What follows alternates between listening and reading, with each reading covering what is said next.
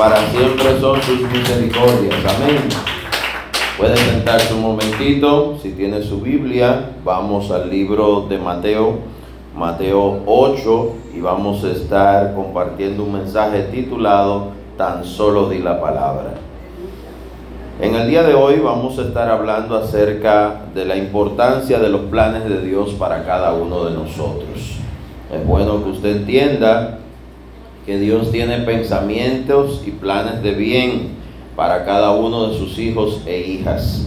Aunque Él nos ha regalado el libre albedrío, donde nosotros podemos tomar decisiones, por encima de nosotros y de todas las cosas está la soberanía de Dios. Él es soberano, rey de reyes, señor de señores, príncipe de paz. En Mateo 8 vamos a ver esta declaración de manera íntegra en 8 a partir del versículo 1. Vamos a ver dos historias de Jesús sanando un leproso y Jesús sanando al siervo de un centurión. Estos dos episodios que le acontecen a personas que se encuentran con Jesús nos muestran cómo Jesús hace un cambio radical en la vida de las personas. En un de repente de Dios, todo lo que está al revés, todo lo que está torcido, todo lo que está dañado, todo lo que está enfermo y roto, Jesús lo puede cambiar y hacerlo que sea bonanza, que sea bendición, que sea oportunidad. Amén. Un de repente de Dios lo cambia todo. Dice el 8.1 cuando descendió Jesús del monte, le seguía mucha gente. ¿Cuánta gente le seguía? Dice que era mucha gente. Entre esa mucha gente habían enfermos, habían discípulos, habían seguidores, habían personas buscando un milagro y gente curiosa. Los curiosos siempre estarán.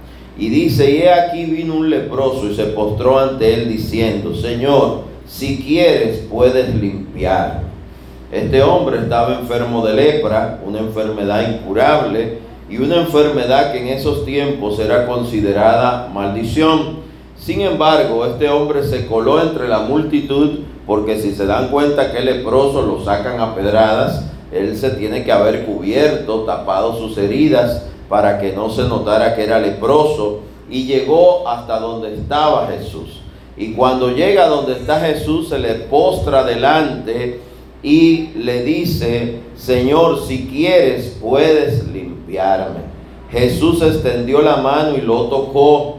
Otra cosa que era en ese entonces incorrecta, tocar a un enfermo, mucho más un rabino, un maestro de la ley, lo convertía en una persona impura, que para volver a predicar o volver a hablar de Dios tenía que pasar por varios días de purificaciones. Jesús toca a este hombre, pone sus manos sobre él y le dice, quiero, ser limpio. Y dice, y al instante su lepra desapareció. Sin lepra, ni el leproso hizo algo malo al estar entre la gente, ni Jesús es impuro porque al que tocó está sano. Pero lo más importante es que este hombre fue liberado. Pero hay un detalle y va con lo como titulamos el mensaje de esta mañana, tan solo di la palabra. El leproso le dice a Jesús en el versículo 2, si quieres, puedes limpiar. Él en ese momento le está atribuyendo a Jesús el poder para cambiar sus circunstancias. Ese día él declaró fe en Jesús, que él creía que Jesús lo podía cambiar de leproso a sano de algo incurable a algo que tenía solución. Y la solución es que Jesús quisiera sanar. Ese nivel de fe es como Dios quisiera que cada uno de nosotros pudiéramos vivir nuestra fe. La fe que cree en lo imposible. La fe que cree que Dios mueve montañas. La fe que cree que Dios abre sendas en el medio del mar. La fe que cree que el estéril parirá la fe que produce que Dios se mueva con su mano poderosa a favor de cada uno de nosotros. Este leproso usa su fe y no solo para llegar a donde Jesús, no solo para exponerse a que si Jesús no dice la palabra, todos saben que es leproso, va a ser apedreado. Es decir, este hombre en ese momento se expuso a ser muerto por apedreamiento. Sin embargo, nada de eso ocurriría. No sucedió lo que el hombre quizás pensaría. Ocurrió lo que la fe estaba provocando que este hombre obrara, actuara, se moviera. Cuando nos movemos sobre la fe, cuando obramos sobre la fe, cuando hacemos algo con fe y es algo bíblico, agradable a Dios, correcto, es algo maravilloso. Es algo importante entender de que cuando usted se mueve sobre la fe bíblica, la fe correcta, es algo que va a provocar que Dios haga algo. Dios hará algo grande en mi vida. Dígalo usted también, Dios hará algo grande en mi vida. Amén. Este leproso ese día lo creyó y lo vio realizado en un día. Diga en un día. Lo que a veces hemos esperado durante semanas, días o años, puede ocurrir rápidamente. Diga rápidamente puede ocurrir en un de repente de Dios. Muchas veces las personas piensan que su problema va a requerir de años para solucionarse. Y si es la voluntad de Dios hacerlo en una hora, en un día, en un segundo, Él lo puede hacer. Nada impide que Dios haga un milagro creativo sobre quien Él quiera. Amén. Pero aquí vamos a ver ejemplos, no solo personas que Dios quiso bendecir, sino personas que buscaron a través de la fe ese milagro, esa sanidad, esa obra de Dios. Entonces vemos a este leproso que se cruza entre la muchedumbre ocultando su lepra, llega delante de Jesús, se postra delante de Jesús y le dice en, el, en Mateo 8:2, si quieres puede limpiarme. Jesús extiende la mano, toca al leproso y dice la Biblia literalmente que cuando lo tocó dijo, quiero ser limpio. Simplemente Jesús no hizo una oración prolongada, Jesús no hizo una oración de horas, no se postró con el leproso y comenzó a llorar con él, no.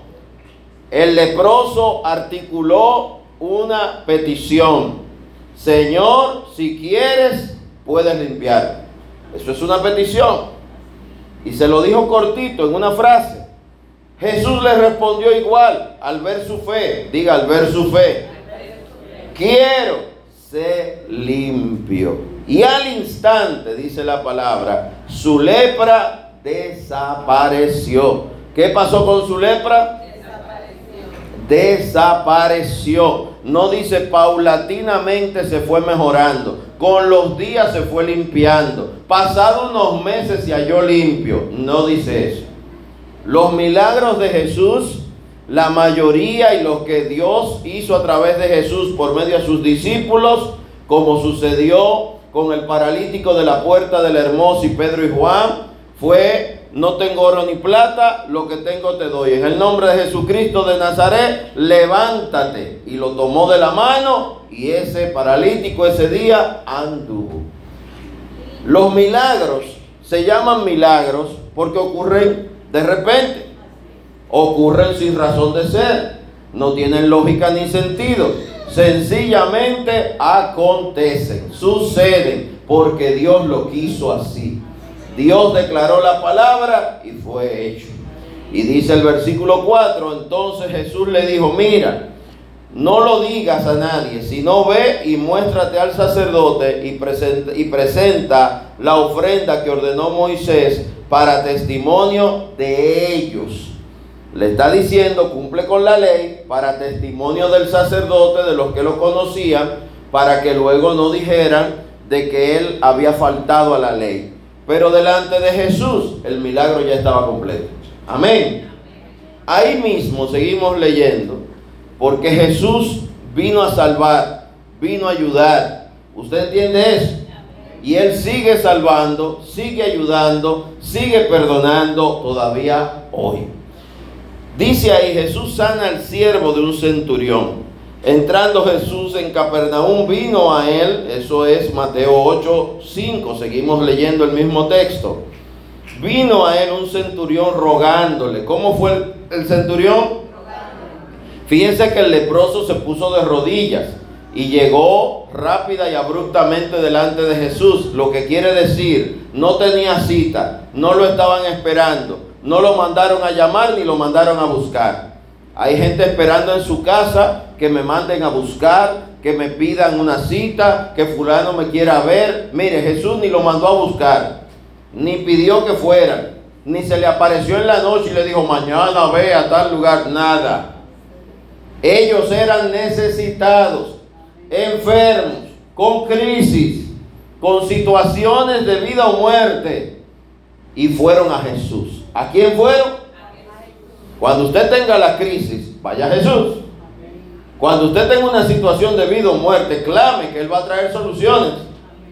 Recuerde que no tiene que esperar invitación, ni tiene que esperar que necesariamente a usted se le aparezca un ángel o que tenga un sueño o una visión profética. Vaya Jesús. Amén.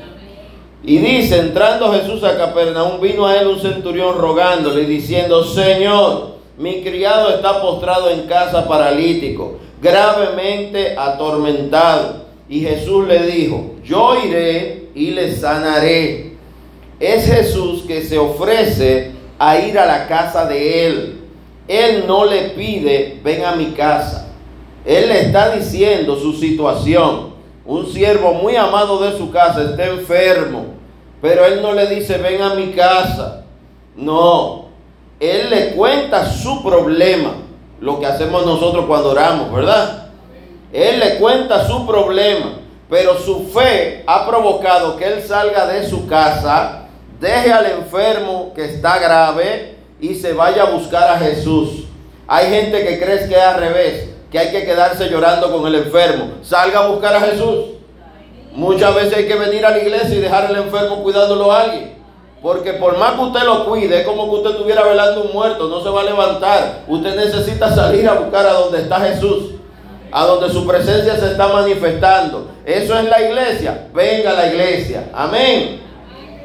Y dice que Jesús le respondió, yo iré y le sanaré. Respondió el centurión y dijo, Señor, no soy digno de que entres bajo mi techo. Solamente di la palabra y mi criado sanará. Solamente di la palabra y mi criado sanará. Este hombre le está diciendo al mismo Jesús, al que él fue a buscar el milagro, al que él le contó su problema y no le dijo ven. Él le contó su problema. Ahora le está diciendo también, yo tengo tanta fe que no pienso que tú debas ir. Tú solo tienes que decirlo. Di la palabra y mi criado sanará. Diga, eso se llama fe. Y dice el 9, porque también yo soy hombre bajo autoridad, le dice este hombre a Jesús. Y tengo bajo mis órdenes soldados y digo a este ve y va. Y al otro ven y viene. Y a mi siervo hace esto y lo hace. Al oírlo Jesús se maravilló. ¿Qué hizo Jesús? Maravillar a Jesús quiere decir de que algo extraordinario ha sucedido en el mundo espiritual desde el punto de vista de lo que agrada a Dios. Diga lo que agrada a Dios. Nosotros necesitamos encontrar esas cosas que agradan a Dios, que son perfume grato a sus pies una de las cosas que dice la Biblia que produce eso es cuando las almas se salvan, cuando la gente se arrepiente. ¿Y dónde ocurre eso? En los corazones de las personas, pero ocurre en la iglesia también. Amén. Cuando la iglesia hace su trabajo, el trabajo de ir por las almas, el trabajo de predicar el evangelio, el trabajo de orar por los enfermos. ¿Me está entendiendo? Y dice el versículo 9, porque también yo soy hombre bajo autoridad, una palabra muy importante. La autoridad aquí en la tierra, sobre todo, la tiene Dios. Él nos ha dado el libre albedrío, pero Él es soberano. Te lo he estado repitiendo desde que inicié. Tú tienes libre albedrío. Los demás tienen libre albedrío. El malo es malo porque decidió ser malo. El que escogió servir a Dios y hacer lo bueno fue porque decidió hacerlo. Pero por encima del bien y del mal está el Dios que es juez justo, todopoderoso. Y Él puede en un segundo cambiar circunstancias que escapan al control del bueno y del mal, como es una enfermedad. Debajo del sol hay tiempo y oportunidad para todos. Para casarnos, para sembrar, para cosechar, para graduarte. Pero también hay tiempo en el cual Dios te libre, te pudieras enfermar o puede enfermar a alguien que amas. En ese momento vamos a necesitar la ayuda del Todopoderoso del soberano, Rey de Reyes, Señor de Señores, Jesucristo. Y dice el 10, al oír Jesús se maravilló y dijo a los que le seguían, de cierto os digo que aún en Israel, en Israel he hallado tanta fe, aún en, en de cierto digo que ni aún en Israel he hallado tanta fe. A Jesús le maravilló la fe de este hombre, tocó su corazón. Y dice el 11, y os digo que vendrán muchos del oriente y del occidente y se sentarán con Abraham e Isaac y Jacob en el reino de los cielos. Esa es una palabra profética maravillosa porque nos incluye a nosotros. Sin ser judíos, sin ser israelitas, sin, sin ser de origen y nacimiento y sanguíneamente y ADN judíos, somos el olivo nuevo injertado, como dice Pablo, que se agrega al pueblo de Dios y a la grey de Dios por fe y por voluntad del Padre, a través de Jesucristo. Amén. Y dice, más los hijos del reino serán echados a las tinieblas, los que no creyeron, de afuera. Allí será el lloro y el crujir de dientes. Entonces Jesús dijo al centurión, ve, como creíste, te sea hecho. Amén. Y su criado fue sanado en aquella misma hora. ¿Cuándo fue sano? Cuando Jesús lo dijo. El criado pidió, el, el centurión pidió algo, pero hasta que Jesús nos respondió, no sanó. Usted puede durar años pidiendo algo. Y si no lo está pidiendo de la manera correcta y en el tiempo correcto, quizá nada pase. Este, este criado del centurión, que era muy amado, porque él hasta fue a luchar por su sanidad, fue sano cuando Jesús lo declaró. Si él dice la palabra, hecho está. Él lo tiene que decir. Y en este caso estamos hablando de sanidades físicas. Pero la Biblia, desde el Antiguo hasta el Nuevo Testamento, en el tiempo de la gracia, nos habla y nos muestra cómo ocurren milagros creativos cuando Dios así lo quiere. No solo en la salud, en lo económico, en lo familiar, en lo que es liberación, en lo que es provisión. Dios hace milagros con solo decir la palabra. Y él dice la palabra a los corazones de los que le quieren oír. Ahí había una multitud, pero ¿con quién estaba hablando Jesús? Con el centurión. ¿Y quién fue a buscar el milagro? El centurión. ¿Y a quién iban a sanar? Al siervo amado que estaba en la casa del centurión. Tenemos que entender que no todo entenderán, no todo escucharán, pero el que busca al Señor lo va a encontrar. Y cuando lo encuentra, si pide lo correcto, de la manera correcta, recibirá la palabra que está esperando. Y él le dijo, este centurión a Jesús, versículo 7, capítulo 8 de Mateo, yo iré y lo sanaré. Eso dijo Jesús al centurión. Este centurión le había pedido a Jesús que sanara a su siervo. Pero entendamos algo.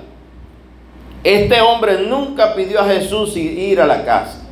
Y te lo repito, porque este hombre desde que llegó, llegó entendiendo que él no era digno de estar delante de Jesús. Él no era merecedor de estar ahí, ni de pedirle nada a Jesús. A veces estamos pasando situaciones y nos sentimos impuros o, o indignos de pedirle algo a Jesús. Mire, vaya donde Jesús y pida, clame, porque Él escucha. Y sea cual sea tu situación, condición, si es de pecado, y Él te quiere perdonar y también responderte, gloria a Dios. Este centurión, cuando leemos esta palabra en el libro de Lucas, vemos de que era un hombre temeroso de Dios, que hacía limosna a la obra de Dios, que había ayudado a los templos. Así está y lo, lo narra en Lucas 7. Y qué importante es entender de que este hombre creía en Jesús. Había oído de Jesús. Él no fue a Jesús sencillamente porque ese día se levantó y dijo, déjame ver qué pasa. No, él creía en Jesús. Y esa fe en Jesús es que lo lleva a hacer estas declaraciones. Cuando él le dice en el versículo 8, di la palabra y mi criado sanará, le está diciendo, tú no tienes ni que ir. Con que tú lo digas es suficiente. Y esto nos debe hacer reflexionar a todos hoy. Hay palabras que si Dios hoy a través de Jesucristo la declara, así será. Y si ya él ha hablado de esto, en un tiempo haré esto, en un tiempo haré contigo esto, haré con tu familia esto. Usted no sabe cuándo el tiempo, pero ahora usted lo necesita. Clama. Señor, di la palabra. La necesito. Di la palabra y mi familia será sana. Di la palabra y mi familia será salva en el nombre de Jesucristo. Di la palabra para que mi matrimonio se ordene, se organice, mis hijos te conviertan y te conozcan. Necesitamos orar con fe. Necesitamos ir a los pies de Jesús. Tanto el leproso como el centurión, los dos fueron a Jesús y se acercaron a Él con una actitud de buscar un milagro, con un corazón contrito y humillado. Y los dos recibieron su milagro. Diga, recibieron su milagro. Y eso es muy importante entender que Dios es misericordioso. Y a través de Jesús Él vino a ayudar, a salvar. Di la palabra, le dijo el centurión, y mi criado sanará. Esto fue lo que maravilló a Jesús la fe que había en este hombre. Qué importante es comprender que a veces no es orar largo, ni orar con ciertas palabras rebuscadas que a veces ni usted entiende. Lo importante es tener el corazón sincronizado con la voluntad de Dios. Si en ese momento usted no está en el orden que debería de estar, el Señor puede ayudarte a ordenarte también. Amén. En Lucas 7, que también está ese mismo pasaje, también dice algo interesante que me gustaría resaltar. Si usted gusta, va a Lucas 7, que está titulado Jesús sana, sana al siervo de un centurión a partir del versículo 1. En este caso está lo que te estaba explicando hace un momentito, querido hermano y hermana, Dice el versículo 2, y el siervo de un centurión a quien éste quería mucho estaba enfermo y a punto de morir. Cuando el centurión oyó hablar de Jesús, le envió unos ancianos de los judíos rogándole que viniese a sanar a su siervo. Y ellos vinieron a Jesús y le rogaron con solicitud diciéndole, es digno que le concedas esto, porque ama nuestra nación y nos edificó una sinagoga. Oiga bien, Aquí en Lucas 7 te da unos detalles más amplios de quién era este centurión, cómo estaba la fe de este centurión y cómo estaba apoyando la obra de Dios, que algunos hoy en día dicen que nada de eso es importante, pero sí lo es. Y dice que Él ama nuestra nación, versículo 5, y nos edificó una sinagoga. Y dice el 6, Jesús fue con ellos. Jesús va con los ancianos, consintió, estuvo de acuerdo. A Jesús no le obliga a nadie a nada. Pero él a oír la petición de estos ancianos de esta ciudad, va con ellos. Pero cuando ya no estaban lejos de la casa, el centurión envió a él unos amigos. Fíjese que ya van dos enviados, dos embajadores, dos grupos que envía el centurión a donde Jesús a él unos amigos diciéndole, Señor, no te molestes, pues no soy digno de que entres bajo mi techo. por lo que ni aún me tuve por digno de venir a ti. Dice que ni, en esta versión dice que envió ahora a unos, unos enviados. Él mismo ni se presenta delante de Jesús. Un centurión era el comandante de una división. Y ese comandante, por lo regular, es el mismo que ha mandado a matar gente, a crucificar gente. Por lo tanto, aunque él tenía buenas obras, también era un soldado. Y como soldado, aunque fuera justo, era soldado. Y él se consideraba indigno por ser romano y al mismo tiempo por la vida que tenía que vivir como militar. Y él le dice a Jesús, no soy digno de que entres bajo mi techo, por lo que ni aún me tuve por digno de venir a ti, pero di la palabra. Y ahí está ese punto. Di la palabra. Lo mismo que dice en Mateo 8. Di la palabra y mi siervo será sano. Si la palabra salió de la boca de Dios, si la palabra salió de la boca de Jesús, hecho está. Llevarlo a que Él diga la palabra es el punto importante. Que nuestra fe llegue a provocar que el Señor diga esa palabra. Y dice, di la palabra y mi siervo será sano, porque también yo soy hombre puesto bajo autoridad y tengo soldados bajo mis órdenes y digo a este ve y va y al otro ven y viene y a mi siervo hace esto y lo hace. Al oír esto Jesús se maravilló y ahí te dice la misma frase que Mateo se maravilló de él y volviéndose dijo a la gente que le seguía, os digo que ni aún en Israel he hallado tanta fe.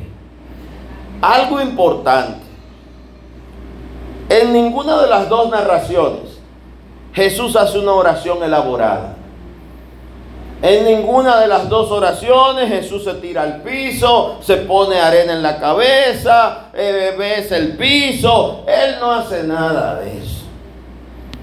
Ni tampoco dura cuatro horas orando y voceando cosas y diciendo y tirando la túnica para acá. No, no, no. Él ni se inmuta.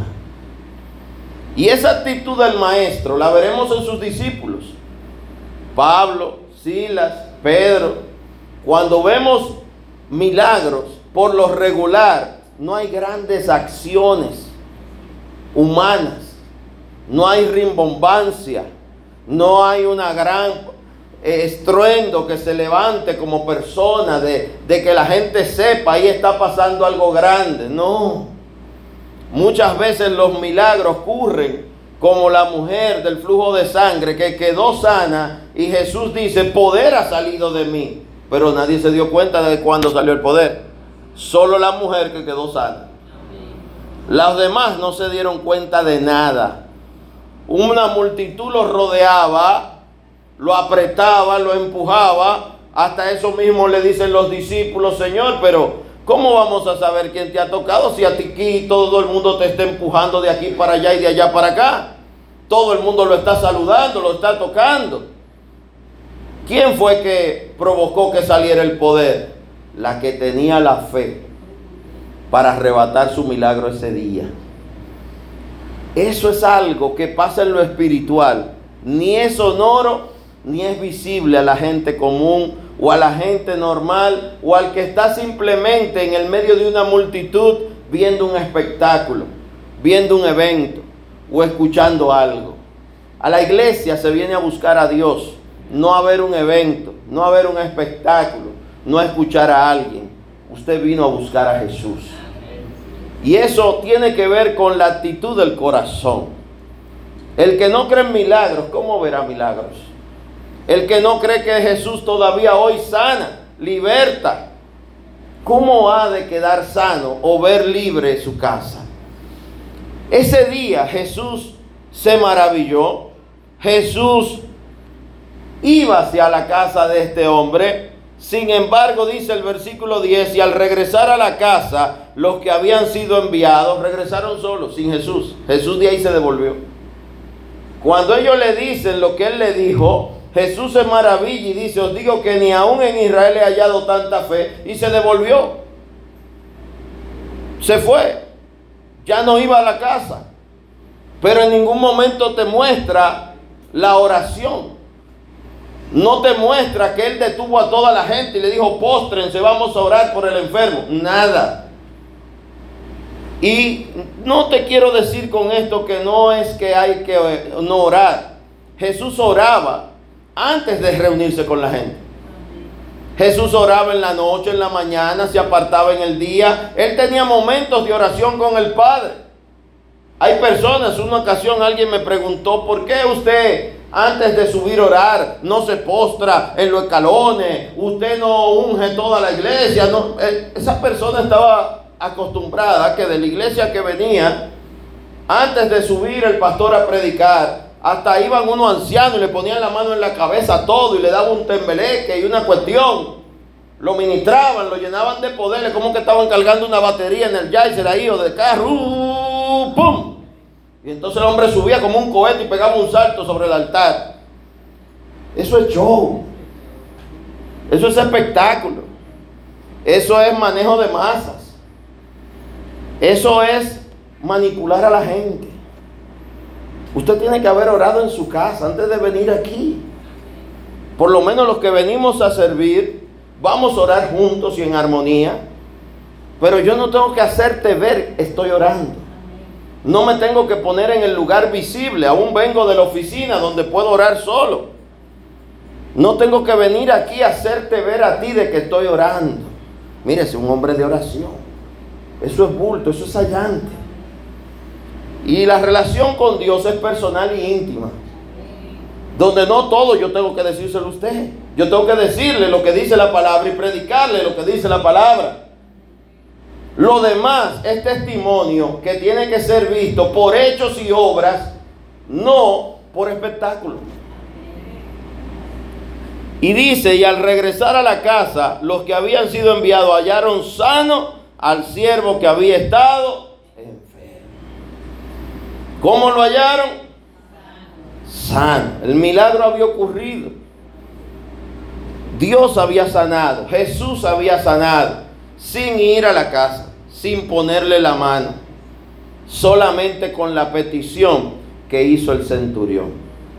Y eso es maravilloso, porque usted debe recordar que la Biblia nos exhorta a orar sin cesar, como dice en Filipenses 4 de 6 al 8, que nuestras peticiones sean conocidas delante de Dios con oración y súplica y alabanza y acción de gracias. Amén. Pedimos porque creemos que al que le estamos pidiendo a Jesús responde. Y tiene el poder para hacer mucho más allá de lo que le estamos pidiendo. ¿Usted cree que Jesús tiene poder? Los hombres no tenemos poder, pero Jesús tiene poder. Y Él se manifiesta en este tiempo a través de su Espíritu Santo. Igualmente la misma Biblia nos habla acerca de Jesús diciéndonos que en otro tiempo se manifestó a través de sus profetas, de sus ángeles, pero que en este tiempo de la gracia ha escogido manifestarse a través del Hijo, Jesús. A través de Jesús somos salvos, a través de Jesús somos vivificados, perdonados, restaurados. ¿Qué tenemos que entender? ¿Qué provoca que Él diga la palabra? En los dos casos que hemos visto, y, a eso agregamos el del leproso, que serían tres. La fe de ellos maravilló a Jesús, impactó a Jesús. La fe que tuvieron estas personas. En el caso del segundo ejemplo es uno mismo, pero narrado por dos discípulos diferentes. En este caso, la fe movió la mano de Dios. Tan solo di la palabra. Tan solo decláralo, tan solo dilo. Mucha gente critica al que ora, al que declara. No se confunda. Ciertamente mis declaraciones o las tuyas no sanan. Si es en mi nombre o en tu nombre. Ahora, cuando yo lo que declaro es, Señor Jesús, ten misericordia de mí. Esa declaración es absolutamente correcta. Señor Jesús, ten misericordia de mis hijos. Señor Jesús, ten misericordia de ese vecino que está enfermo. Señor Jesús, ten misericordia de esa mujer que está en cama hace tantos días.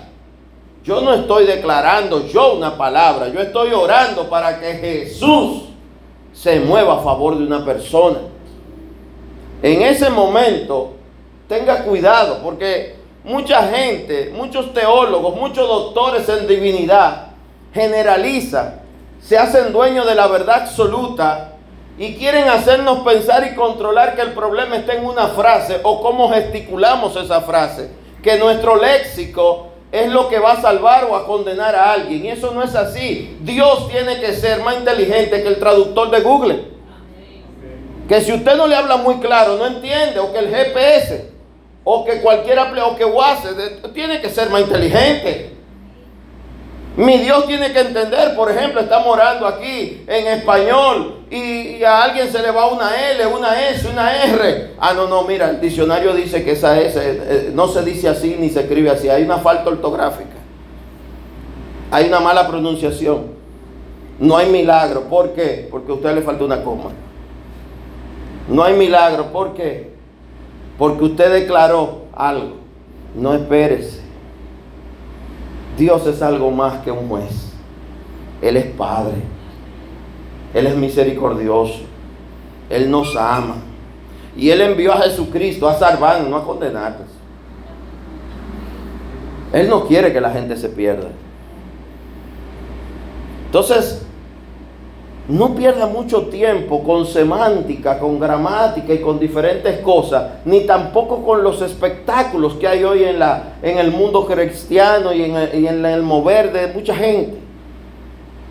Vamos a la palabra y vamos al corazón.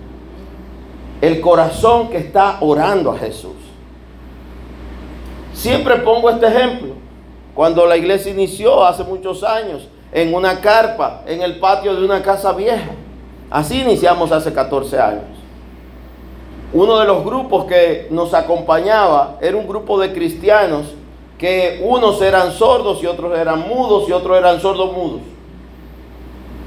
Y teníamos un traductor que le explicaba lo que estaba pasando por lenguaje de señas. Y qué hermoso era verlos adorar a Dios porque ellos no oían la música, no la escuchaban, pero había un intérprete diciéndole lo que decía la canción. Ellos cerraban sus ojos por momentos y cuando lo abrían veían el lenguaje de señas de lo que estaba pasando, de lo que era que estaba cantándose y entonces ellos por momentos oraban.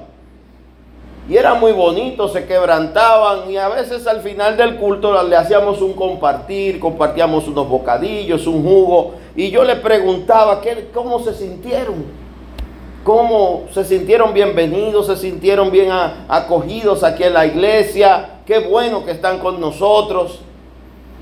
Y yo siempre le preguntaba cómo, cómo ustedes manejan este proceso de un lugar donde hay tanta música, ruido, donde hay predicación, hay tantas cosas, y ustedes tienen una traducción que es con la gesticulación de, de las señas.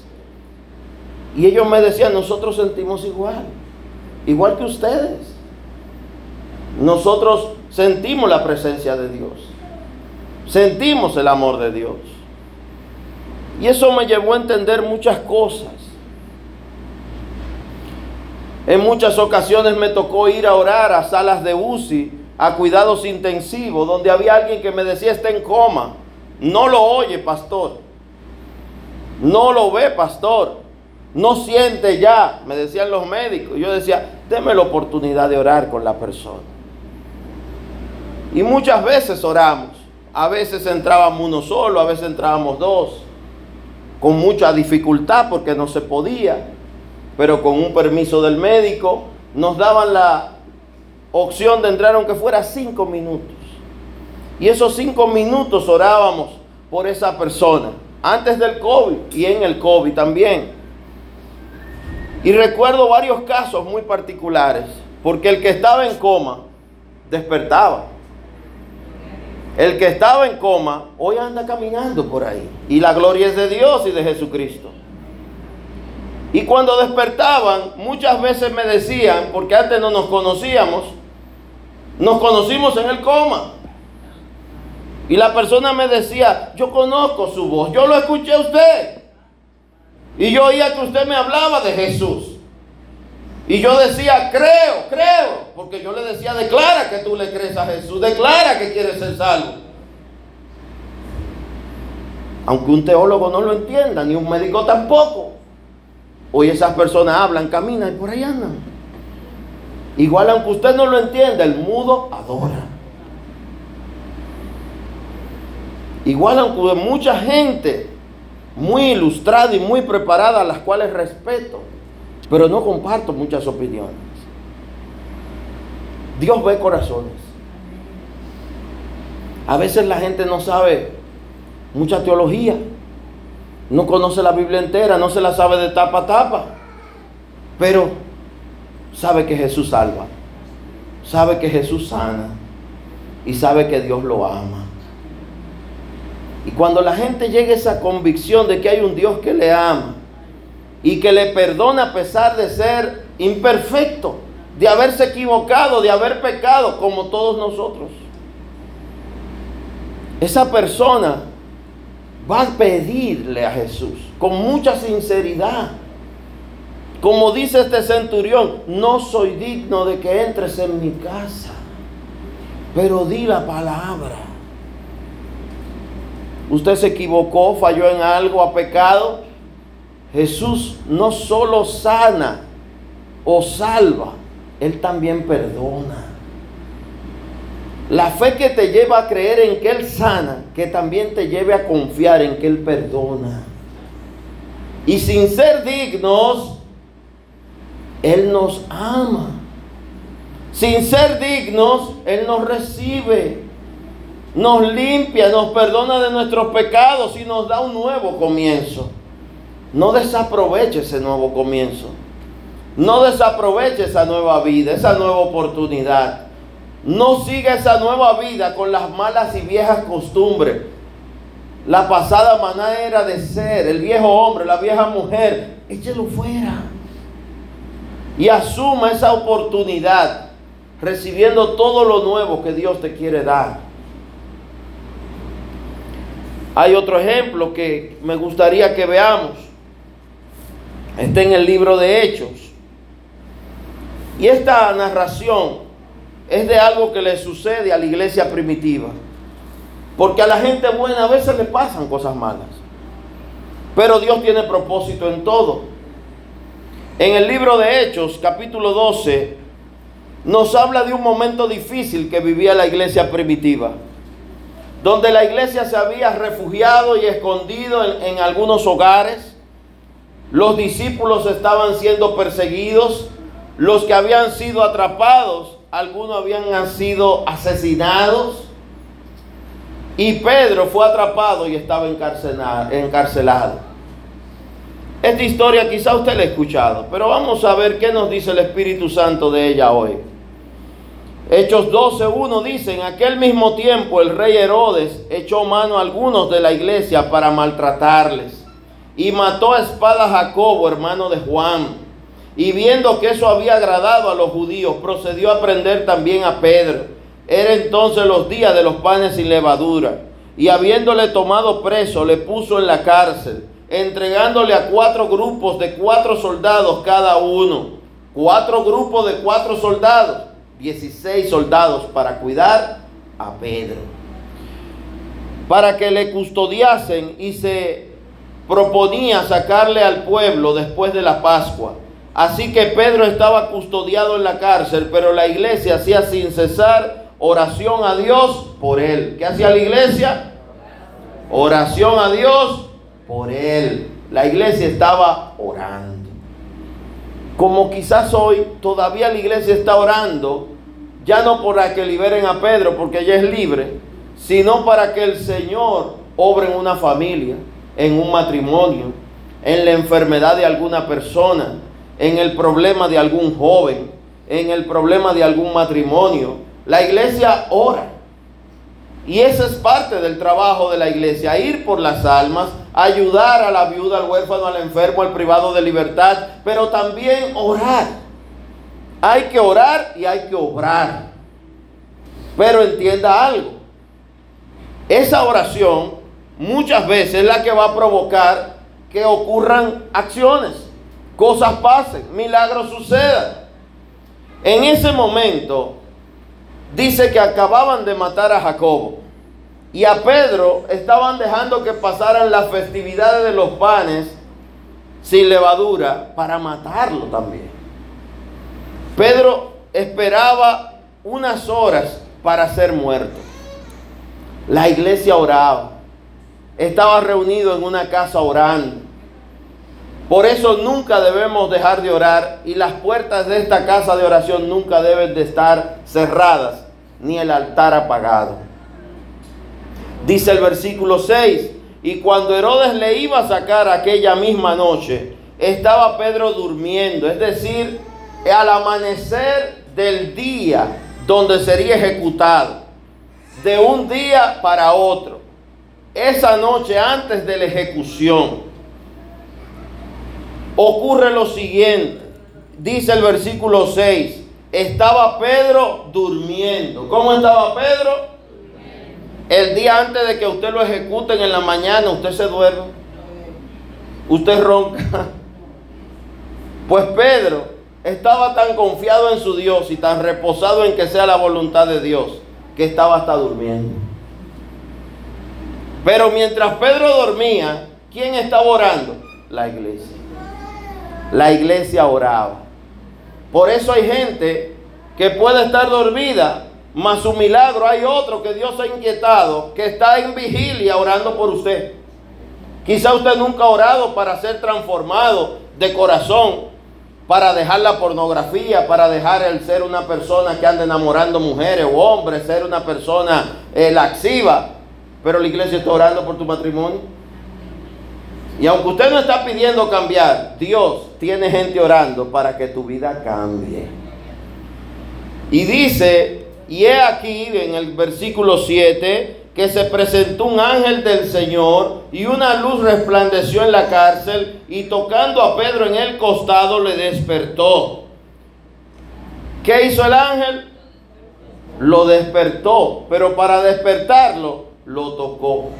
Por lo tanto el ángel en ese momento se había, para gloria de Dios, materializado, era presencial, el ángel estaba ahí.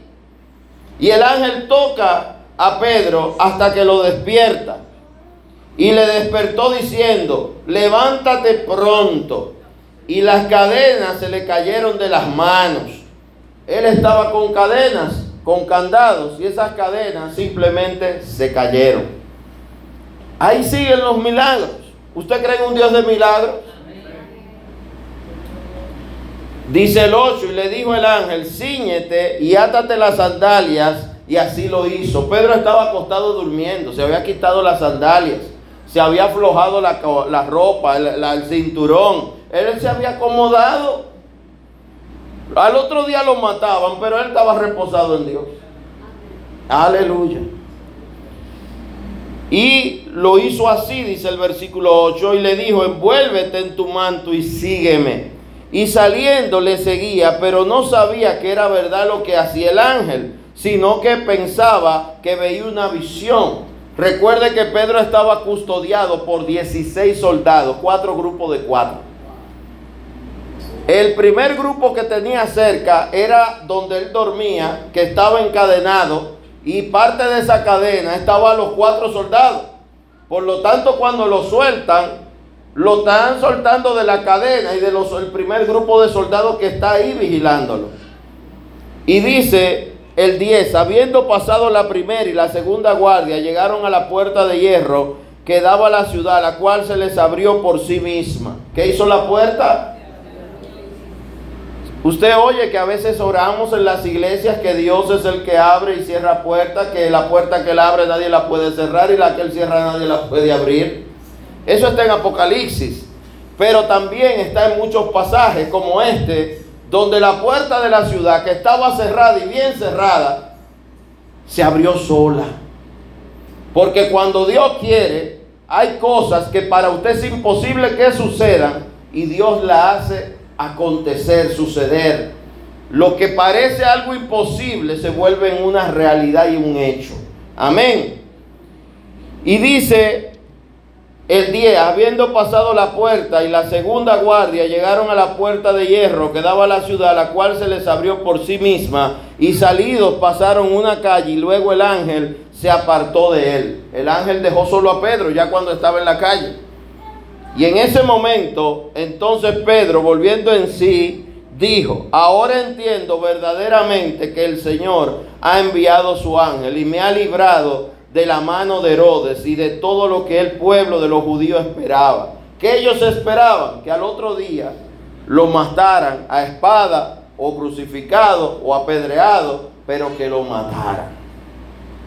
Hay gente que puede estar esperando tu mal, de que te vaya mal, de que algo termine mal, pero Dios tener propósitos y planes de bien para ti, tu casa y tu familia. Y aunque ellos no entiendan, la palabra que Dios ha dado va a suceder. El que usted no entienda cómo va a suceder, el que usted no sepa cómo Dios lo va a hacer, no quiere decir que Él no lo pueda hacer. Él lo va a hacer. Él usará el medio, las personas, tocará los corazones, abrirá las puertas y a veces el corazón que abre es el tuyo y la puerta que abre es la tuya. Porque Él nos usa a nosotros mismos, a cada uno nos puede usar. Quizá usted está esperando, Dios puede usarla a ella, es una mujer que se ve preparada, poderosa, ese caballero, ese caballero se ve que es un hombre que tiene prestancia, constancia y sonancia. A veces pensamos que Dios va a usar a otro. Sin embargo, la Biblia nos enseña, y lo dice el mismo Jesús, que en los tiempos del profeta Elías muchas viudas habían, sin embargo a una sola le fue enviada el profeta de Dios, a la viuda de Zareta de Sidón. Muchas viudas morían de hambre, pero a una le mandaron al profeta Elías, el que había orado y cerrado los cielos, y el que oraría tres años y seis meses después, los cielos se abrirían a su casa. Pero esa viuda no tenía de dinero ni recursos. Un poquito de harina, un poquito de aceite. ¿Y a qué mandaron al profeta? Dios le habla al profeta por su ángel y le dice, ve a una viuda de Zareta de Sidón que yo le he dicho que te hospede, que te sostenga. Él va, encuentra a la viuda y le dice, dame agua. Ella le va a buscar el agua. Entonces le dice, tráeme una tortita de pan cocida bajo las brasas. Y ella dice, ay, mi señor, pero yo solo tengo un poquito de harina y de aceite. Iba a hacer un pancito para dárselo a mi hijo y comérnoslo y morirnos. Y él le dice, ve y prepara como te estoy diciendo, porque ciertamente el aceite y la harina en la tinaja no escaseará hasta que venga lluvia sobre la tierra. ¿La viuda murió de hambre? No. El profeta había llegado a esa casa para que ni faltara la harina, ni faltara el aceite, y fuera sostenido el profeta y fuera sostenida la viuda. Amén. Aún el hijo de la viuda se enferma y muere, y el profeta lo resucita orando al Señor. Fíjense cuántas cosas Dios hizo en la casa de esa viuda. Pero esa viuda era rica, era famosa, era poderosa. La misma Biblia no dice ni su nombre una viuda de Zareta de Sidón, que es un pueblecito pequeño que está en una zona desértica cerca del mar, pero no en el mar. Y esa zona hasta el día de hoy es una zona árida. Y ahí vivía esa viuda. Qué importante es entender esto. Dios usa a quien Él quiera. Él usa a quien Él quiera. Él quiso usar el poquito de harina y aceite de esa viuda. Él sabrá por qué. Él quiso alojar al profeta en vez de la casa de un terrateniente, en la casa de la viuda pobre, donde quizá lo que había era una silla que, que cojeaba de una pata y una cama con un hoyo en el medio. Ahí fue que lo mandó. Quizá usted no se sienta digno de que Dios haga algo grande en su vida, pero Dios hace cosas grandes a partir de cosas muy pequeñas. Y acuérdese cómo su hijo unigénito nació en un pesebre porque no hubo lugar para ellos en el hostal. A Dios le place glorificarse en el débil, en el pequeño y en el que la gente desecha. Amén. Así que prestémosle atención a esto de Pedro. Pedro fue sacado de la cárcel. 16 guardas lo cuidaban. estaba encadenado, fue desencadenado, sacado del cuidado de los 16 guardas. Lo sacaron por la puerta de la ciudadela que era un lugar militar. Lo llevan a la ciudad donde está la gente y ahí el ángel lo deja suelto. Ese Pedro que queda suelto y en la calle, él mismo dice que vuelve en sí porque él no cree lo que está pasando. A veces en nuestra vida suceden cosas tan grandiosas que nadie la va a creer. Nadie la va a entender. Te acabo de decir hace unos minutos que a veces Dios nos llevaba a orar a lugares de cuidados intensivos y que luego la gente despertaba y la gloria de Dios. Pero algunos dirán, eso se lo están inventando. Nosotros servimos en Costa Rica como misioneros cinco años. Y recuerdo que en una iglesia decían que era mentira, que yo me había inventado todo eso, que yo era esquizofrénico. Que el pastor Nelson no existía, ni ninguna de esa gente existía, que eran inventos míos. El primero en venir fue un buen amigo, que era parte de la congregación, que se llamaba Fernando y vino a la casa de mi suegra en un momento donde apenas casi estábamos recién llegados. Y él vino como al año de estar nosotros recién llegados. Y él me dijo, hermanazo, porque así nos hablamos, yo tengo que verte, yo quiero que oremos juntos. Yo tengo que ver dónde tú estás. Y se me apareció aquí. Pagó su vuelo, pagó su hotel. La familia de Doña Argentina lo pudo conocer y compartir con él y con su esposa aún fue a la iglesia donde estábamos en ese momento sirviendo. Y una de las cosas que él me dijo cuando terminó el viaje, me dijo, sé que Dios tiene propósito contigo aquí, pero sé que ustedes están viviendo momentos difíciles. Y aunque esto no me lo ha puesto Dios, pero lo siento yo, te lo voy a decir. Ven con nosotros. Váyanse, vengan con nosotros. Allá hay mucha gente que lo quieren. ¿Por qué tienen que sufrir aquí? Yo no le dije que estaba sufriendo, pero algo entendió él que me lo dijo. Ustedes no tienen que estar sufriendo aquí. Pasó un tiempo me llamó el pastor Nelson y me dijo, Alex, ¿qué gente tan mala son con la que tú estás allá? Y le dije, ¿por qué usted me dice eso, pastor? Porque todos los días llamo a una gente de allá para saber si de verdad tú estuviste aquí. Me han llamado de iglesias, pastores, de donde tú estás sirviendo. Y, qué gente tan mala son esos. Yo te di una carta sellada y firmada por mí, por la congregación. ¿Cómo es que tengan que llamar y hablar conmigo mismo? Porque aunque la secretaria le dice que si no le creen, tengo que hablar yo con ellos. Cuando la iglesia nació,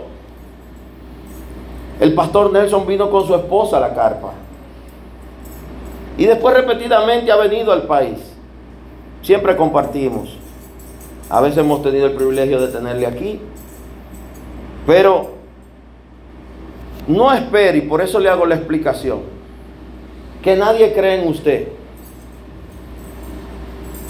Preocúpese por usted creerle a Dios. Y que Dios esté con usted. No pierde el tiempo defendiéndose, ni tratando de hacer verdad, hacer valer una verdad suya. No. Deje que sea el Señor el que lo liberte. Deje que sea el Señor que pelee la batalla. Porque la gente nunca entiende. Y el que va a entender es porque está en sintonía con el mismo Dios con al que usted está sirviendo. La viuda de Zareta al final recibió al profeta hizo la tortita de harina como él le dijo. Y mientras el profeta vivió en la casa no hubo hambre. Y sobrepasaron la pobreza y la hambruna de tres años y seis meses, que no vivió todo ese tiempo ahí. Pero póngase usted que pasara los últimos dos años o el último año de esa pobreza y de esa hambruna que había en la tierra. Esa viuda no le faltó harina ni aceite. Así hay muchos milagros. La misma Biblia dice que el que recibe un profeta recibe bendición de profeta. El que recibe a un justo recibe bendición de justo. La misma Biblia dice que hay de aquel que hace tropezar o caer a uno de sus pequeñitos. Y sus pequeñitos somos los creyentes. Y los que servimos a Dios en las iglesias. Los servidores que usted ve aquí de pie en la puerta. Hay del que se haga piedra de tropiezo para uno de ellos. dice que mejor sería que se ate una piedra de molino al cuello, que dé el tamaño de una goma de tractor, pero de piedra, y se tire al mar. Eso dice la Biblia en el Nuevo Testamento, no en el Viejo. Pedro había sido liberado y hasta Pedro necesitó reaccionar, porque lo que había pasado era milagroso. ¿Cómo fue lo que pasó?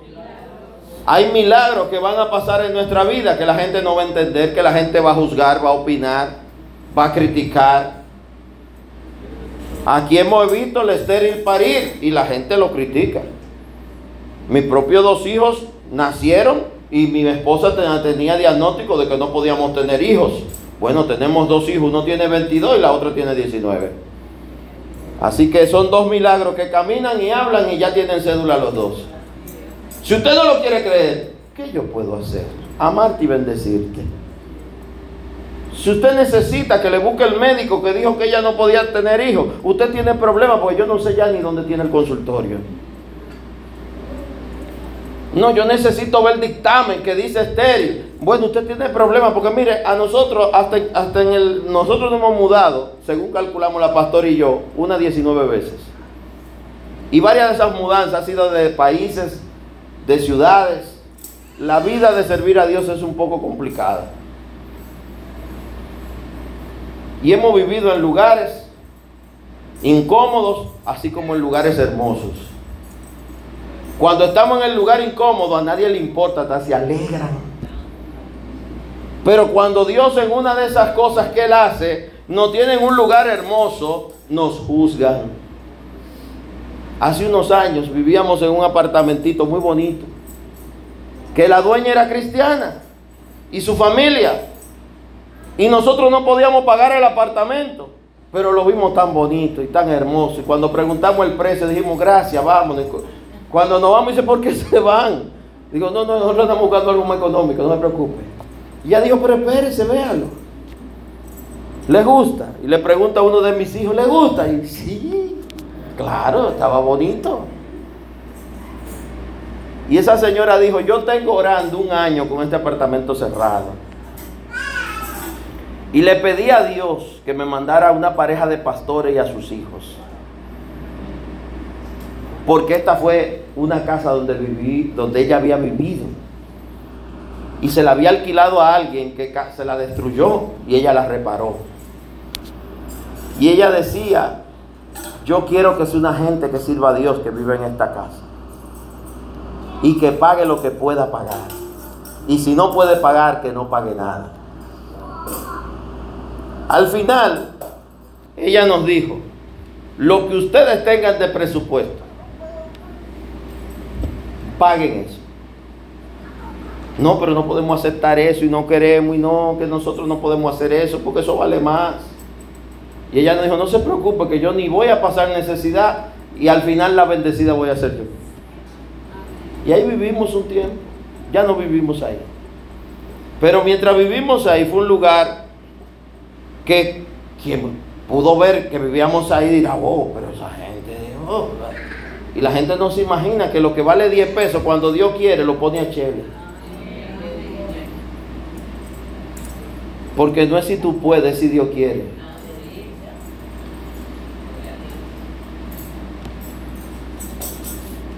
Estamos aquí sirviendo a Dios porque Él nos trajo. Y estamos y estaremos a donde Él nos quiera. Aunque algunos no quieran y otros sí quieran. Porque al final le servimos a Él. Pedro había sido sacado de la cárcel porque su misión no había terminado. Diga, no había terminado. Y dice el versículo 11, entonces Pedro, volviendo en sí, dijo, ahora entiendo verdaderamente que el Señor ha enviado su ángel y me ha librado de la mano de Herodes. ¿De la mano de quién? Y de todo lo que el pueblo de los judíos esperaba. Fíjense que dice esperaba. ¿Y qué esperaba el pueblo judío? Que lo mataran, que lo azotaran, que le fuera mal, que lo avergonzaran. Fíjense que Jesús lo crucifican y lo crucifican en, en menores porque a la gente lo avergonzaban, lo maltrataban, era un repudio, una vergüenza. Y eso le tocaba a Pedro, ser avergonzado antes de matarlo. Hay gente que dice ser de Dios porque los judíos creían que era Jehová que servían. Hay gente que dice ser de Dios que te va a desear lo peor. Y que lo que espera que te sucede es lo peor. Siempre le digo a algunos hermanos que sirven a Dios, le digo, no sé por qué los malos tan fácil se ponen de acuerdo para hacer maldades. Pero la gente de bien es tan difícil que nos juntemos y pongamos de acuerdo para hacer lo que a Dios agrada. Si servimos al mismo Dios, oímos el mismo Espíritu Santo y tenemos la misma Biblia. ¿Por qué nos cuentas tanto sumar tu talento con el talento del hermano, con el don de otra persona y sumar todo y hacer una obra de bien a favor del reino de Dios o a favor de alguien o a favor de los presos o a favor de los enfermos, del huérfano, del necesitado? ¿Por qué cuesta tanto entender que es para Dios? Tenemos que quitar los orgullos, las dudas. Tenemos que quitar el que no creer en el hermano. En alguien usted va a tener que creer. Va a tener que creer primero en Dios. Pero yo no sé, usted a mí me ha predicado mucha gente de bien. He servido a Dios junto a mucha gente buena. He creído lo que Dios ha puesto en sus corazones y hemos visto obras que se han hecho maravillosas para gloria de Dios a través de creer la visión que Dios le dio a alguien. Para que sea de Dios tiene que la revelación darse a ti solo. La revelación puede venir por otro. ¿Usted cree la Biblia? Génesis se te lo revelaron a ti. No fue a Moisés. Y él no estaba ahí. Cuando el Señor dijo, sea la luz, Moisés estaba ahí. No. Pero lo creemos porque Dios se lo reveló. Pero ahora no le podemos creer a, Pepita o a Fefita o a Juaniquito. Ah, no, que ya, ya Dios no habla, se cayó.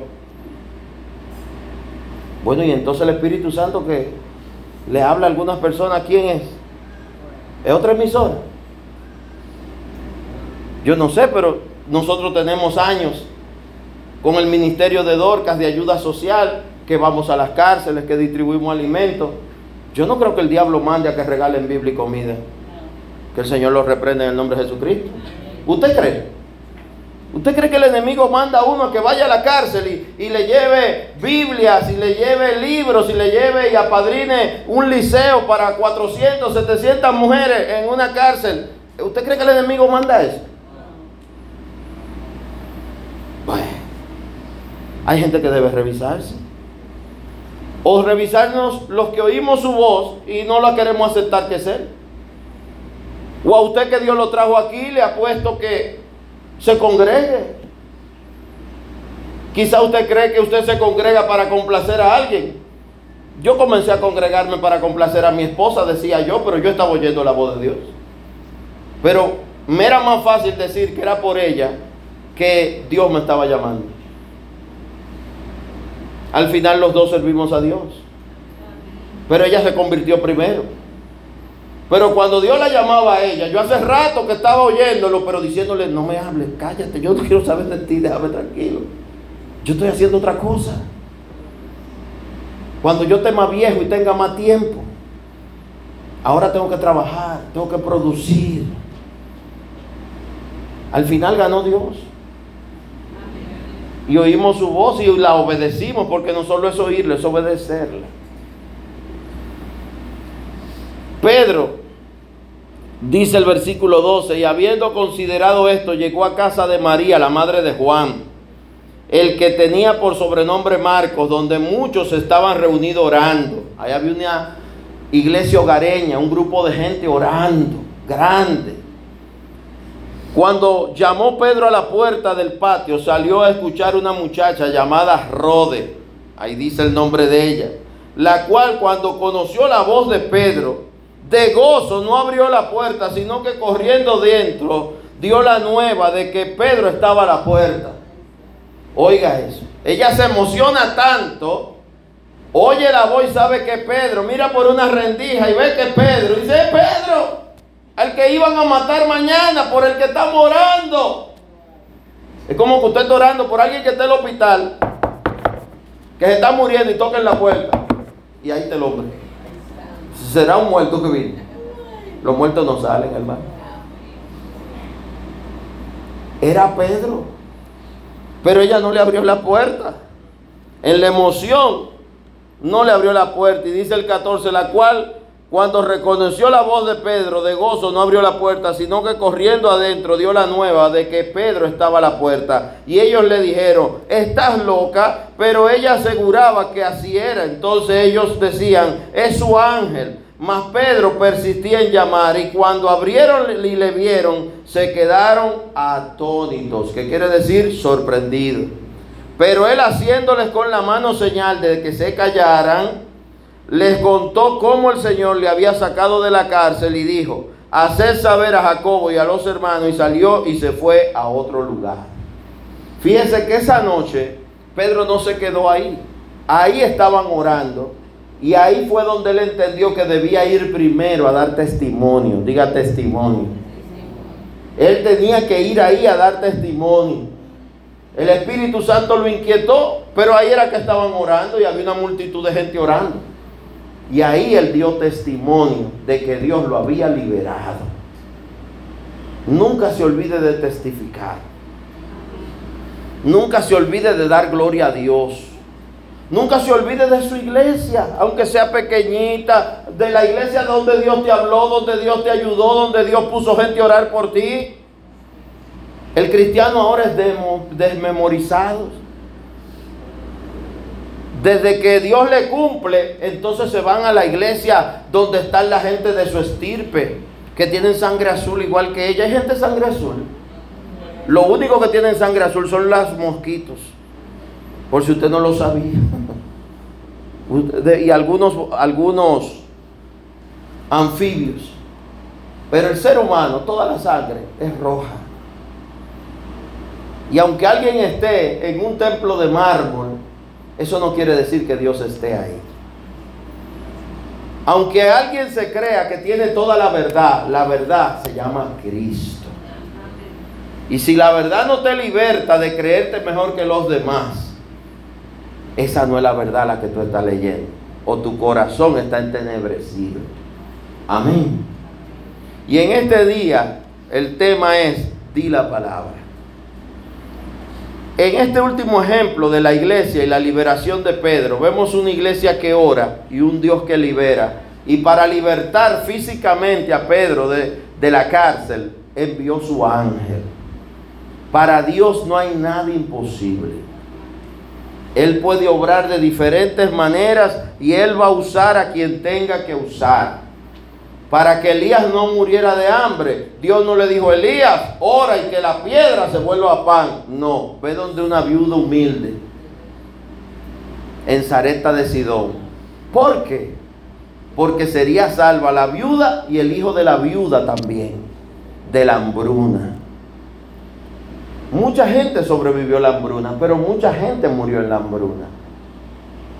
Pero había un trato especial para esa viuda. ¿Qué vio Dios en esa viuda? Lo primero debe haber sido un corazón obediente, porque ella obedeció. Cuando él le pidió agua, ella fue a buscar el agua. Y cuando le dijo lo de la harina, ella le creyó. Dígale, creyó. Igualmente vemos el ejemplo del centurión que vimos en Lucas 7 del 1 en adelante, que lo vimos en Mateo 8 también. Y vemos a un centurión que le cree a Jesús tanto que le dice, no es necesario que tú vengas a mi casa, di la palabra. Y al decir Jesús la palabra, quedó sano su siervo. Pero vuelvo y te explico, Jesús no hizo una oración rimbombante. No fue necesario. Deje de pensar de que Dios tiene que hacer muchísimas cosas para sacarte de una situación. Él solo tiene que decir, hecho está. Él solo le tiene que hablar a la viuda pobre o a quien Él quiera. Él le habla a quien Él quiera. Él inquieta a quien Él quiere. A Noé le dijo, hazte un arca. Y Noé obedeció. Pero esa arca era para adorar a Dios. No, era para salvar a su familia y a los animales. El beneficiado, ¿quién era? El primer beneficiado, el mismo Noé.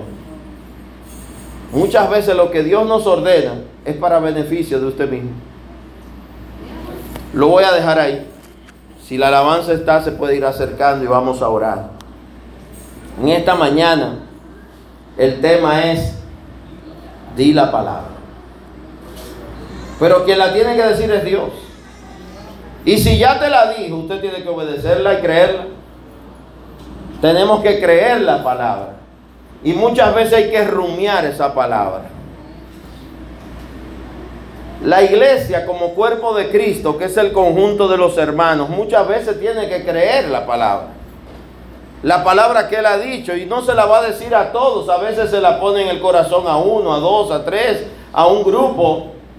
Los demás tenemos que creer de que Dios lo dijo, de que Dios quiere que ayudemos a los que están privados de libertad. En Mateo 25, en el juicio a las naciones, Él lo dice clarito. Pero hoy en día, cada vez el corazón de los seres humanos se endurece más. Y vivimos con esa fluctuación de no ser ni frío ni caliente, en una tibieza. Donde nos mantenemos que sí estamos con Dios, pero también estamos medio en el mundo, algunos. Créale a Dios completamente. Deje la tibieza. Deje el doble ánimo. Deje el que le voy a creer a Dios, pero también le voy a creer al mundo. Voy a complacer al mundo y voy a complacer en lo que pueda. No me incomode, ni me saque de mi zona de confort. Voy a servir a Dios. Servir a Dios es algo más que venir a la iglesia un domingo cada seis meses. Tenemos que involucrarnos con lo que Dios está haciendo en este tiempo. No es un secreto, lo hemos estado diciendo, de que oremos por las iglesias. Es un plot al conectar la guitarra, hermano. Tenga paz. Es importante, hermanos, comprender que vivimos en un tiempo donde el mal se multiplica, la maldad se multiplica y donde hace falta cada vez más que se lleve el mensaje de salvación. Nosotros como iglesia humildemente, de acuerdo a lo que Dios nos permite, tratamos cada mes de hacerlo. A través de diferentes actividades, a través de diferentes acciones, operativos. Y los planes y propósitos que Dios tiene con el ministerio, los seguimos llevando y tratando de avanzar según Dios nos ha mandado y llamado a que así sea. Por eso estamos avanzando también en lo que es social, lo que es familiar, lo que es educativo, y ahí seguimos avanzando. Pero no es fácil. Necesitamos la ayuda de Dios y la ayuda suya. Necesitamos primero que nada tu oración. Y necesitamos también a ti, te necesitamos. Que estés, que seas parte, que te involucres. Y eso no lo puedo decidir yo por ti, lo tienes que decidir tú por ti mismo. El ser parte de los proyectos, el ser parte de los que ayudan, de los que sirven, de los que apoyan, los que son columnas de fe en la iglesia, columnas aún financieras. Hablaba con el director nacional de Liga Bíblica del Hogar donde estamos tratando de ver cómo hacemos algunos acuerdos para facilitar el que las Biblias lleguen a más personas y sea posible.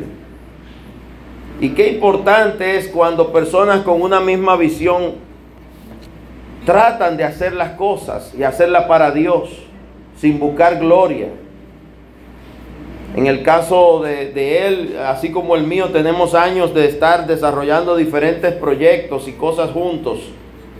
Hace unos años desarrollamos, antes de construir en San Cristóbal, un proyecto similar y en ese entonces recuerdo que se distribuyeron solo de un tipo de Biblia, la Biblia de estudio, se distribuyeron más de 5 mil Biblias de esas en toda la zona sur, incluyendo San Cristóbal. Había una Biblia más sencilla, más pequeña, sin concordancia, y de esas se distribuyeron también miles. Llegaba un camión de Biblias a la iglesia. Y así nos reuníamos con los líderes de las confraternidades de los pueblos, municipios, y se distribuían esas Biblias. Y algunos miembros de la misma iglesia ni sabían que ese trabajo se había hecho y se estaba haciendo. Pero otros se involucraron y eran parte de los que iban y llevaban las Biblias. Y de los que visitaban y de los que ayudaban a que se distribuyeran. No es fácil, no es sencillo. Hoy en día la gente habla de números grandes sin pensar en que la salvación es una persona a la vez. La salvación es una persona a la vez y cada persona es única. Y tiene que tener un trato único y personal con Jesús. Jesús se acerca a la persona y la persona tiene que recibirlo. Y eso es algo maravilloso. Igual cuando trabajamos con niños y jóvenes. Que cada niño, cada joven por sí mismo entienda, quiero recibir a Jesús. Esta generación y las generaciones actuales que conviven y cohabitan de adultos, jóvenes, jóvenes adultos, jóvenes, los adolescentes, los menores, como le dice mucha gente, es un proceso el que cada uno de ellos escuche la palabra de Dios y quiera recibir a Jesús. Por eso hay que trabajar. Y la iglesia quiere y tiene la misión de trabajar. Quizá hay mucha gente que no lo entienda y está llamado a ser parte de esos proyectos. 24/7, no un ratito. Hay gente que a tiempo completo la obra lo va a necesitar. Pero necesitamos echar a andar esos proyectos. Así como los proyectos educativos, formativos. Pero necesitamos tu ayuda. La iglesia oraba al punto tal que Pedro fue liberado. El centurión creyó al punto que envió a pedir la ayuda a Jesús. Y aún declaró, no es necesario de que tú vengas a mi casa porque no soy una persona digna, pero di la palabra. En este día le motivo a que oremos y ores por esas cosas en tu propia vida, en tu casa, en tu familia, pero también oremos por la iglesia y por el país y las naciones para que el Señor diga la palabra. Y muchos jóvenes, adultos y muchos matrimonios y mucha gente casada y muchos solteros, mucha gente que está en situaciones difíciles de salud o económicas o familiares o privados de libertad, Dios diga la palabra. Cuando hay un encuentro con Jesús todo cambia.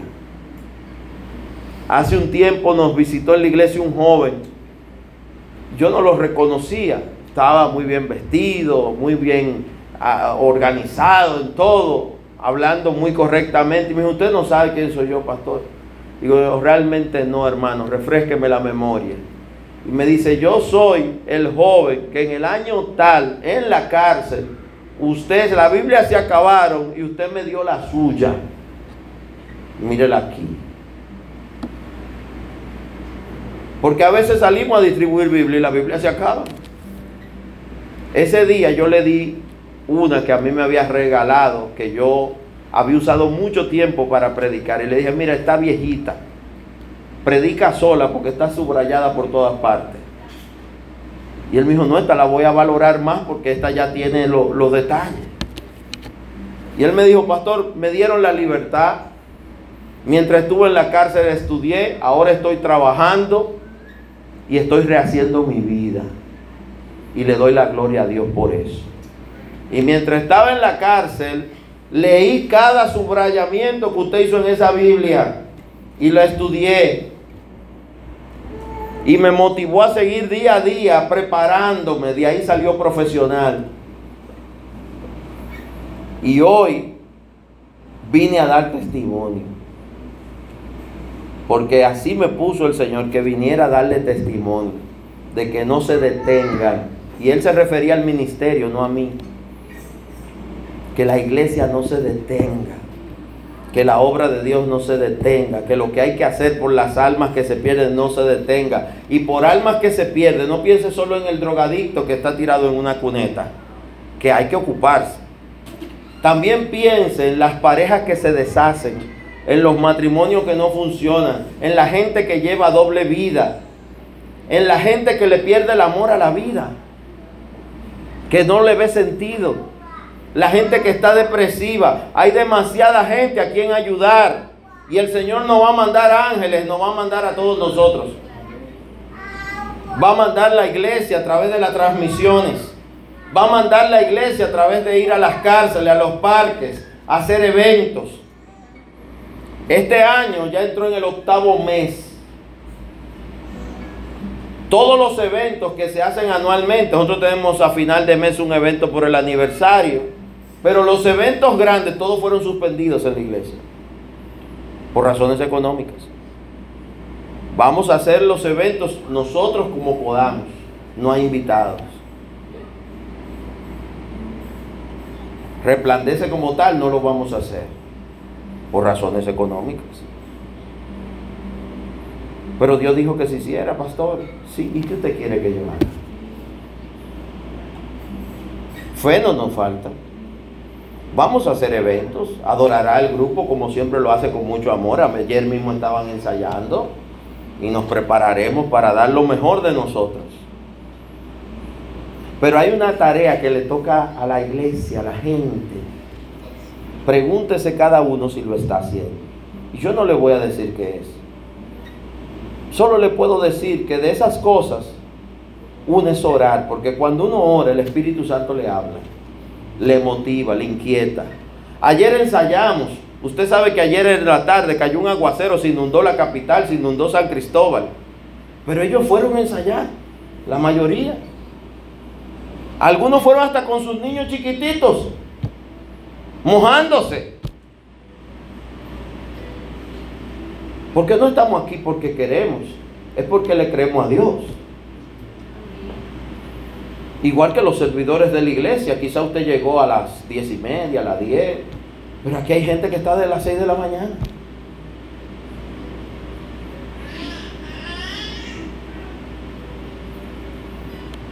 Necesitamos oír la voz de Dios y pedirle, Señor, di la palabra. Aún la palabra que te fortalezca a ti, Señor, dame fuerza, pídale. Dame entendimiento. Ayúdame a estar firme en la fe, Señor.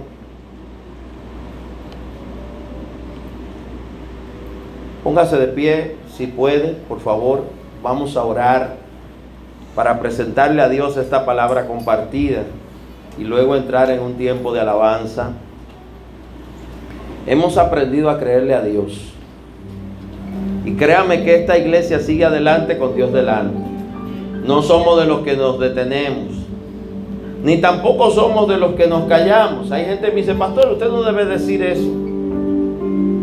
Usted no debe decir eso, pastor. No, yo creo que sí, que la iglesia debe de oír y saber todo. Porque todos somos uno. Y el Dios mío es el tuyo.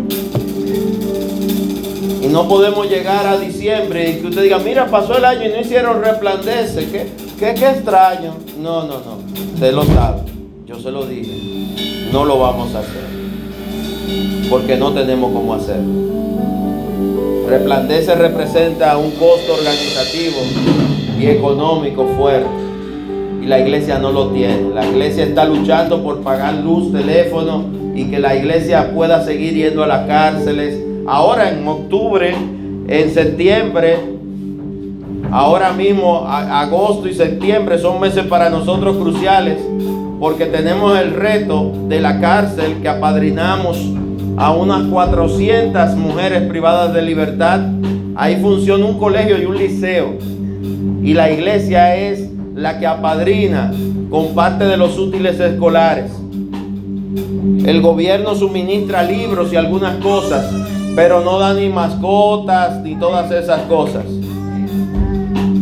Y nosotros nos ocupamos cada año de llevarle la Biblia y los útiles. Estamos luchando con ese proceso, tratando de cumplir. Estamos en el proceso de donarles tres sillones odontológicos para que estén en la cárcel y se les dé servicio odontológico allá dentro de la cárcel.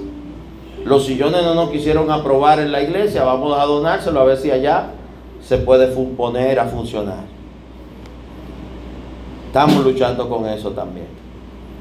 Pero igualmente las dorcas cada mes están luchando con que se puedan entregar. Hoy mismo, luego del culto de la tarde, vamos a ir a algunos sitios a llevar dorcas. Y durante la semana se seguirán llevando. Pero es una batalla, hermano. Porque realmente mucha gente cree que ser cristiano es venir el domingo al culto e irse a su casa. Y no tiene que hacer nada. Ni aquí, ni cuando se va, ni orar en su casa, ni hacer nada. Bueno, vamos a orar y que Dios le dé lucidez a cada uno. Padre, en el nombre de Jesús, ayúdanos a no pensar solo en nosotros mismos. Que no seamos, oh Dios, de los que solo oran por sus propias necesidades. Que entendamos que así como vivimos procesos y pruebas en nuestras familias y hogares y, y casas, hay mucha gente padeciendo cosas mayores y peores. Tú lo dices en el juicio a las naciones de Mateo 25. El mismo Cristo lo explica. Tuve preso, me fuiste a ver. Tuve hambre, tuve sed, me diste de beber, de comer. El mismo Jesús lo dice.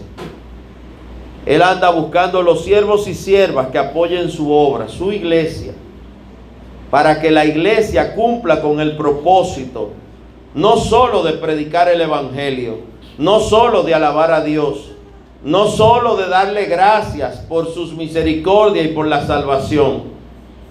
Tenemos que entender que allá afuera hay muchas almas que necesitan también a Cristo. Dice la palabra que el apóstol nos recuerda, como le enseñó Jesús, que mejor es dar que recibir, pero también que de la ayuda mutua nunca os olvidéis, porque de tales cosas se agrada a Dios. No podemos olvidar que hay otros que necesitan. Aún en la misma iglesia hay gente que necesita. Padre, en el nombre de Jesús, a través de tu Espíritu Santo y tu palabra, aliéntanos. Despierta a los que duermen. Abre los oídos de los que están distraídos o confundidos, o los que piensan que hay abundancia de todo y nada falta. Despierta a los que entienden que solo ellos necesitan algo. Mira, oh Dios, que tu iglesia está de pie y activa, creyéndote, y la gloria es tuya.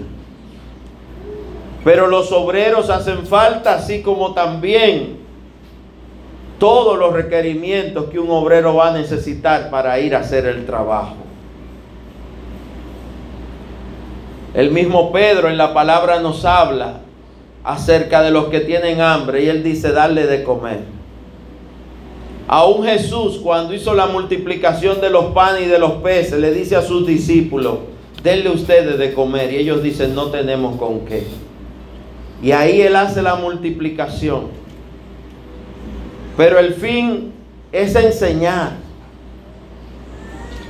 Es enseñar de que así como Él multiplicó la merienda de un niño y todos comieron y se saciaron y sobraron, así Dios puede multiplicar lo que cada uno tenemos en la mano, si lo disponemos una porción por lo menos para Jesús.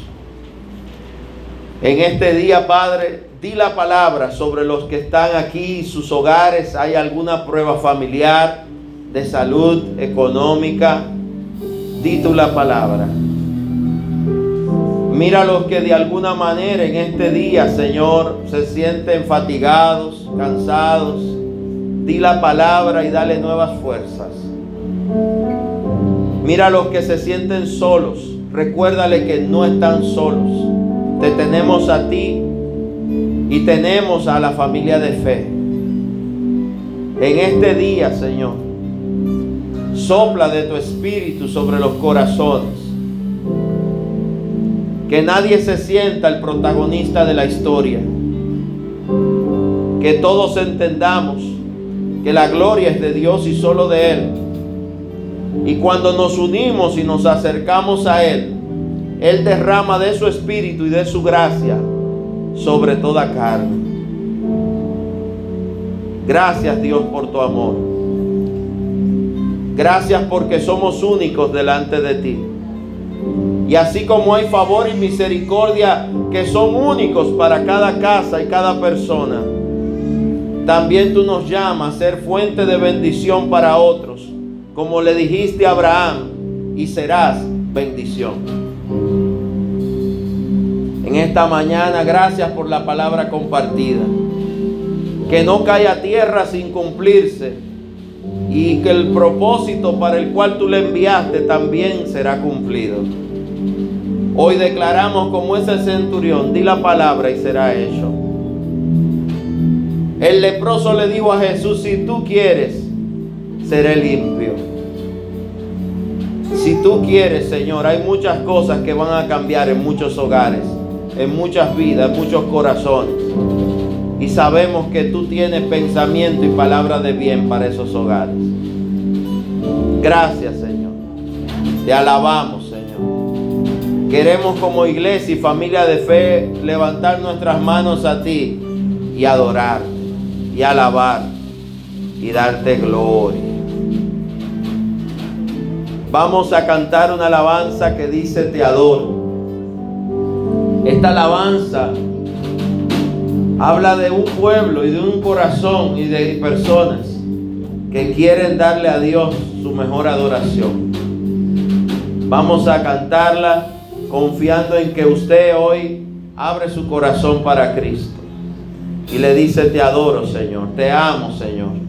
El Salmo 18 dice, te amo, oh Jehová, esperanza mía, castillo mío, mi Dios, mi libertador, mi pronto auxilio. Aleluya. Hoy dígale al Señor, te adoro. Amén.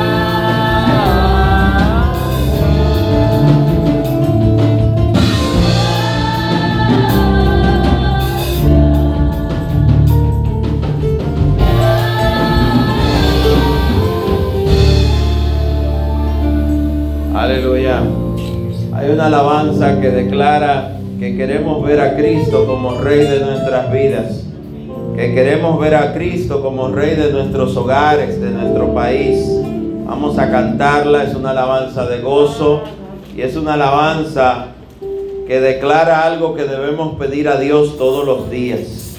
Queremos ver a Cristo como Rey.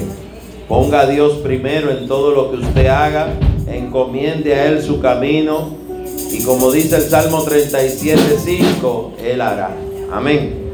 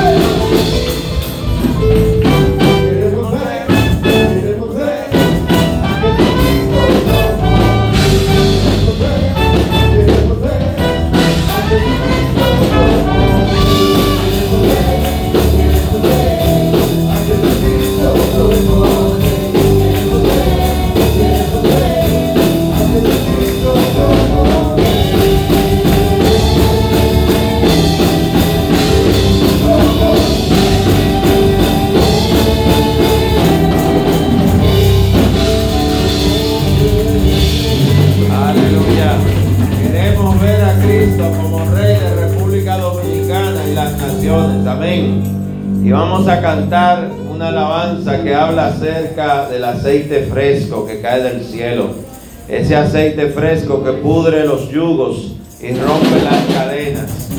¿Usted no cree que el aceite fresco rompe el yugo? Vamos a cantarlo en el libro de Isaías, así lo declara la palabra, que por causa de la unción se pudrirán los yugos. Y esa unción es la unción de Cristo, el Rey de Reyes y Señor de Señores. Amén.